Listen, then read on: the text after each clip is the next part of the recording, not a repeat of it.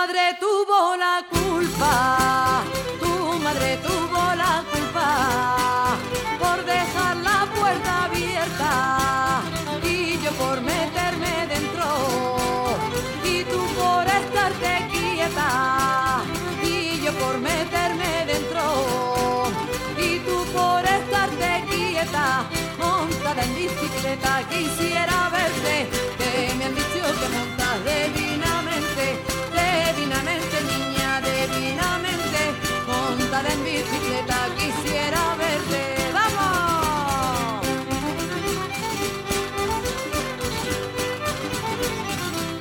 Arrancamos por Jotas con la cuadrilla murciana que suena así de bien y saludamos a Miguel Ángel Montesinos, responsable de esta escuela de folclore Caldo de Pésoles, que me encanta, lo del caldo de Pésoles. Eh, Miguel Ángel, buenas noches, ¿cómo estás? No, muy buenas noches, Jacinto. Muy buenas noches también a todos los oyentes. ¿Lo llevas bien? Lo llevo, digámoslo llevas. así, lo, lo llevo. Se está haciendo esto. Fíjate, no, yo, ya creo que no tanto el confinamiento eh, como la incertidumbre del futuro, ¿no? Y esto de será, no será. Está, yo creo que está pesando más de lo que. Más que el hecho de, de enclaustrarse un tiempo, que eso yo creo que todo el mundo lo aceptó y está siendo difícil, eh, pues todo, todo este proceso tan largo y tan, y tan penoso, ¿verdad? En fin, veremos. Sí, la verdad que sí, sí. Va a ser, mentalmente no estamos preparados para estos encierros y desde luego el mundo va a cambiar. No sé si para mejor o para, o para peor, pero todo cambiará. Bueno, pues eh, eh, eso es lo que yo llevo peor, los cambios de- del mundo. Y tú no sé, dices, tú no sé si para mejor o para peor, hombre, esperemos que seamos capaces de sacarle algo positivo, pero ya sabes lo que dice el, el refrán, ¿no? Que todo puede cambiar para peor, precisamente. Exactamente. De manera que, en fin. Bueno, yo aprovecho un poco para hablar con los, con los invitados de, de- de cómo va el asunto, ¿no? Porque es que también es un gusto poder hablar con la gente, ¿no? Y saber cómo, cómo, está, cómo está el tema. Bueno, tú has tenido la idea de dar una serie de, de clases de baile eh, desde esa escuela. Por cierto, antes de, de entrar en, en materia, lo de caldo de pésoles, eh, eso, es, eso es genial. ¿Tú lo has probado, el caldo de pésoles? Pues sí, te voy a decir por qué. Es una historia así un poco curiosa. Yo estuve viviendo mucho tiempo fuera de, de España, estuve viviendo en Ecuador, Sí. y el tema de en los caldos, la, el- la primera comida cuando se hace, lo primero siempre es un caldo, de lo que sea. Allí, concretamente, en Ecuador, eh, a los pesos se- a los pesos se le llaman arveja, y era muy famosa el caldo de, de arveja, Sí. siempre para empezar a comer.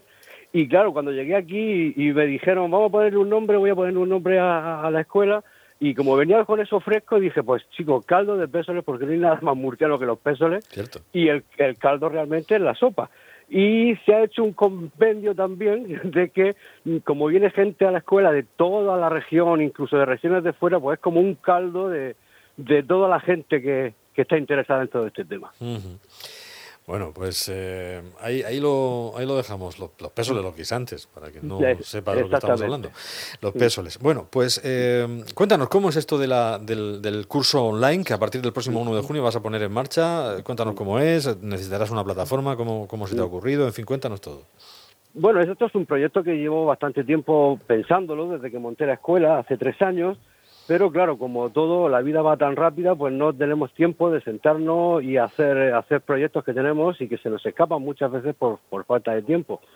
Por suerte o por desgracia, pues este confinamiento me ha dado para estos dos meses, pues para preparar toda una plataforma de, de unos 100 vídeos de, tutoriales para eh, dar clases online, puesto que hay muchísima gente que no vive en el entorno nuestro de Murcia y que no pueden venir a las clases. Y la verdad es que hay muchísima gente interesada.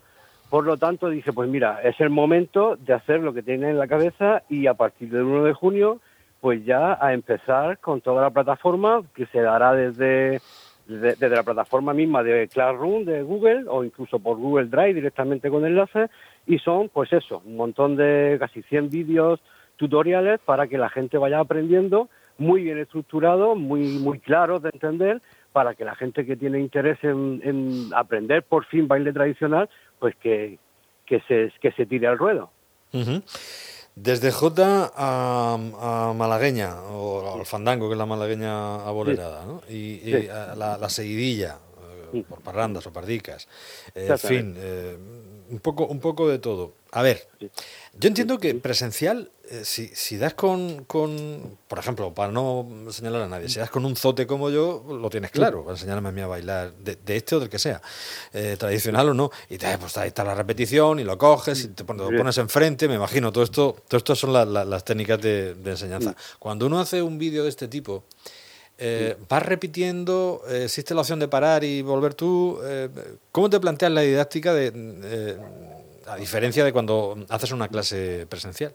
Bueno, la didáctica realmente es relativamente sencilla, entre comillas, ¿no? El, tema es grabar los ejercicios tanto de frente como de espaldas, a cámara lenta, a cámara rápida y, por supuesto, eh, para avanzar es eh, tener un contacto directo con el alumno para que él mismo vaya grabándose y mandando los ejercicios para ir consultando a ver los avances que vayan que vaya teniendo.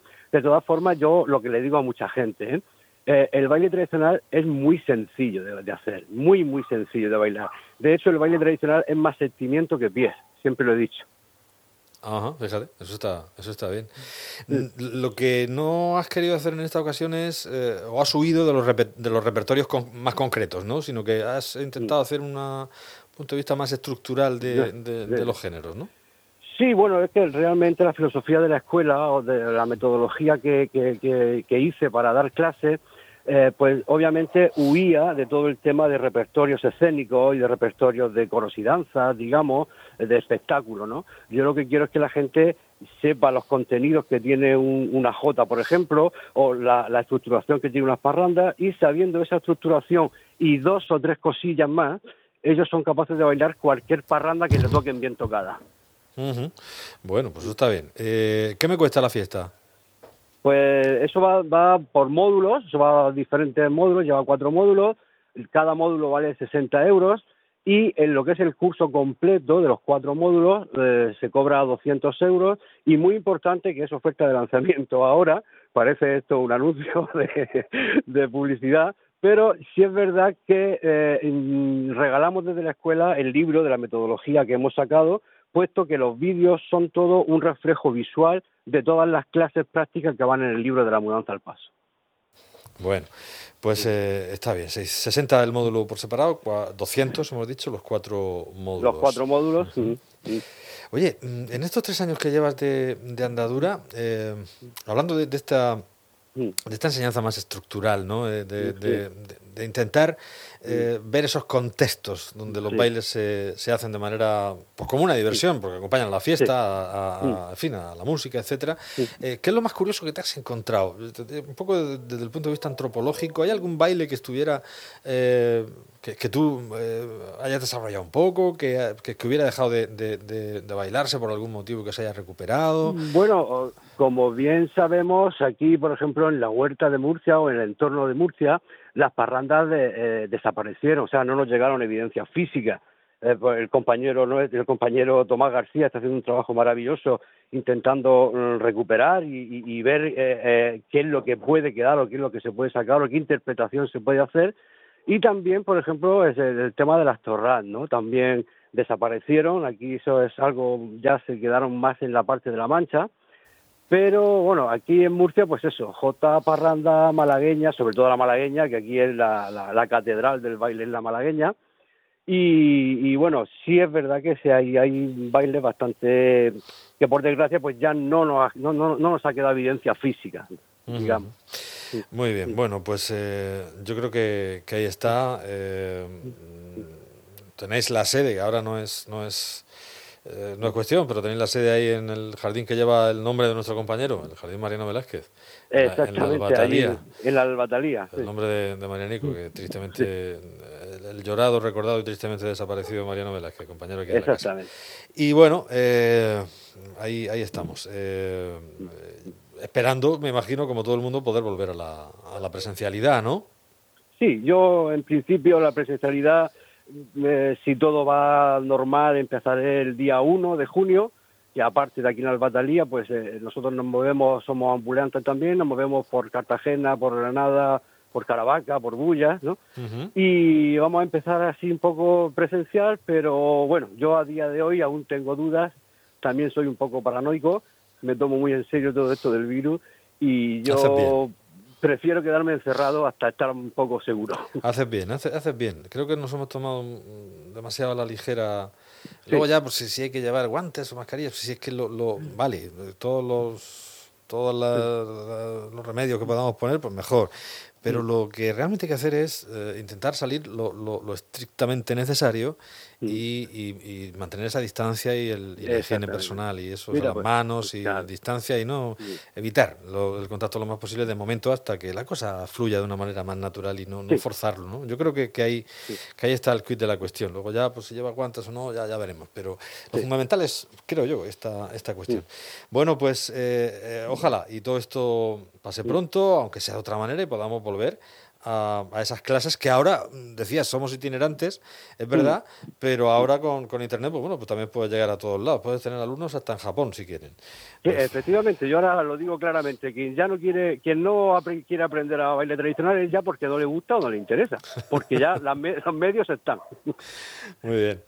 Pues eh, Miguel Ángel, que vaya muy bien, que tengan mucha suerte con esta iniciativa online. Mucha gente se está poniendo a ello. Es la manera de intentar llegar a, a- y poder seguir con la actividad que uno desarrollaba antes de, de este momento. Miguel Ángel Montesinos, eh, responsable de esta escuela de folclore que desde 2017 viene realizando su trabajo también aquí en Murcia. Un gusto, un fuerte abrazo. Cuídate. Igualmente, Jacinto, muchísimas gracias. A ti.